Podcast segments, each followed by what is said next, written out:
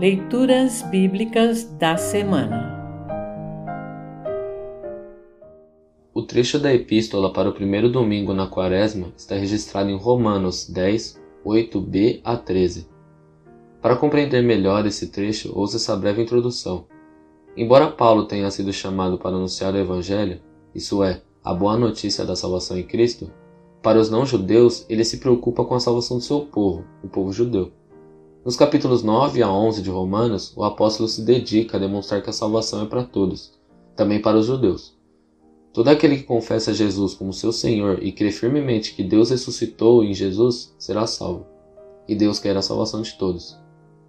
Ouça agora Romanos 10, 8b a 13. A mensagem de Deus está perto de você, nos seus lábios e no seu coração. Isso é, a mensagem da fé que anunciamos. Se você disser com a sua boca Jesus é o Senhor e no seu coração crer que Deus ressuscitou Jesus, você será salvo, porque nós cremos com o coração e somos aceitos por Deus.